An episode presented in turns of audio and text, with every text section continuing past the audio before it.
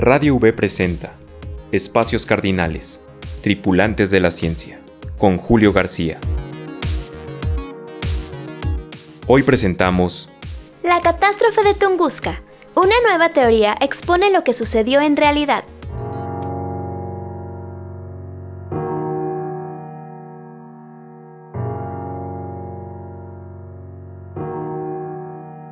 Un grupo de investigadores rusos propuso una nueva teoría que explicaría lo que sucedió la mañana del 30 de junio de 1908, cuando una explosión masiva provocó que cayeran más de 80 millones de árboles en una región siberiana poco habitada llamada Tunguska.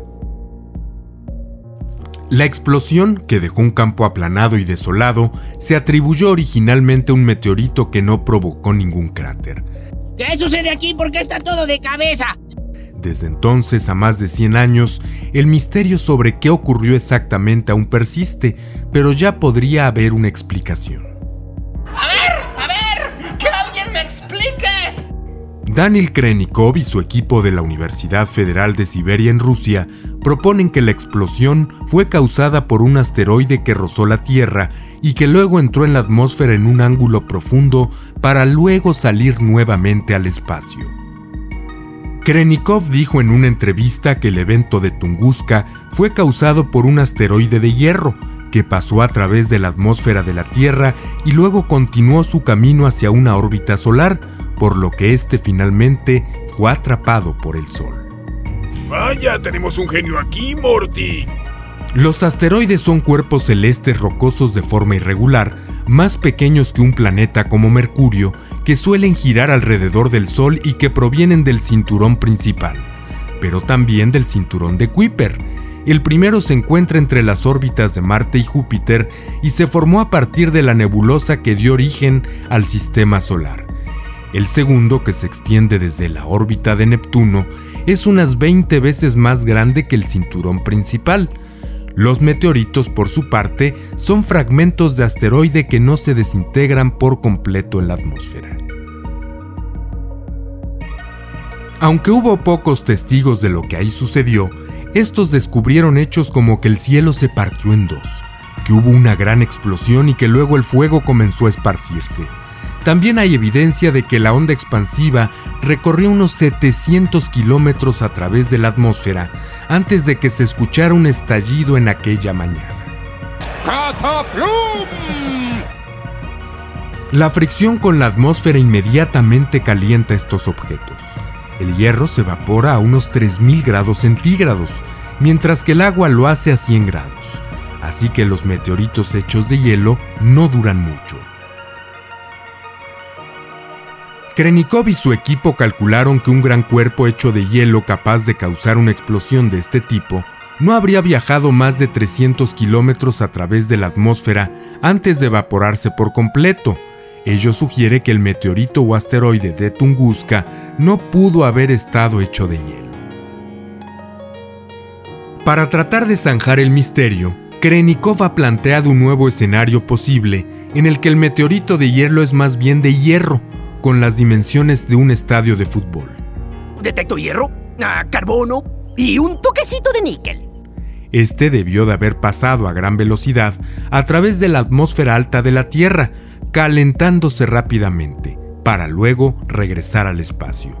La onda de choque de esta trayectoria fue lo que produjo que se aplanasen los árboles de Tunguska. Debido a las altas temperaturas a su entrada a la atmósfera, el hierro se evaporó y luego se condensó en polvo que fue indistinguible en el suelo cuando fue analizado tiempo después. En este escenario no sería visible la presencia de los remanentes de un asteroide. ¡Atención, mamíferos! Una pequeña muestra del asteroide que vendrá. Una roca espacial, recién salida del cosmos.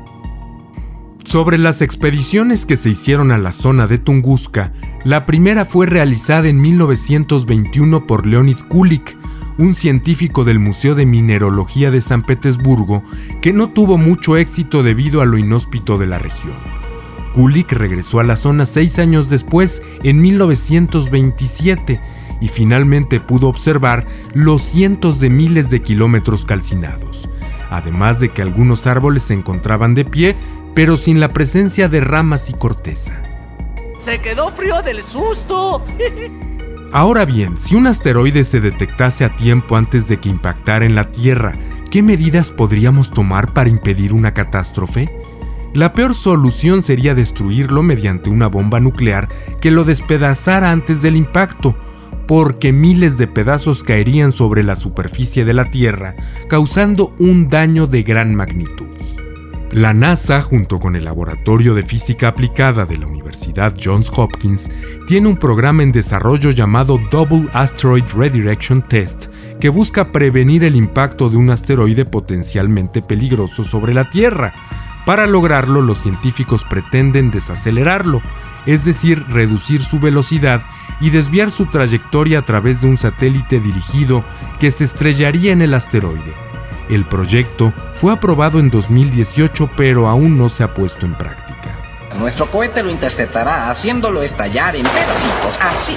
Actualmente la única herramienta de la que disponemos es el Lincoln Near Earth Asteroid Research, que es un programa conjunto entre la NASA, la Fuerza Aérea de Estados Unidos y el Instituto Tecnológico de Massachusetts, que realiza un seguimiento sistemático de asteroides cercanos a la Tierra. Radio V 90.5 de FM presentó Espacios Cardinales, Tripulantes de la Ciencia. Información y guion, Julio García. Música, Finite Music.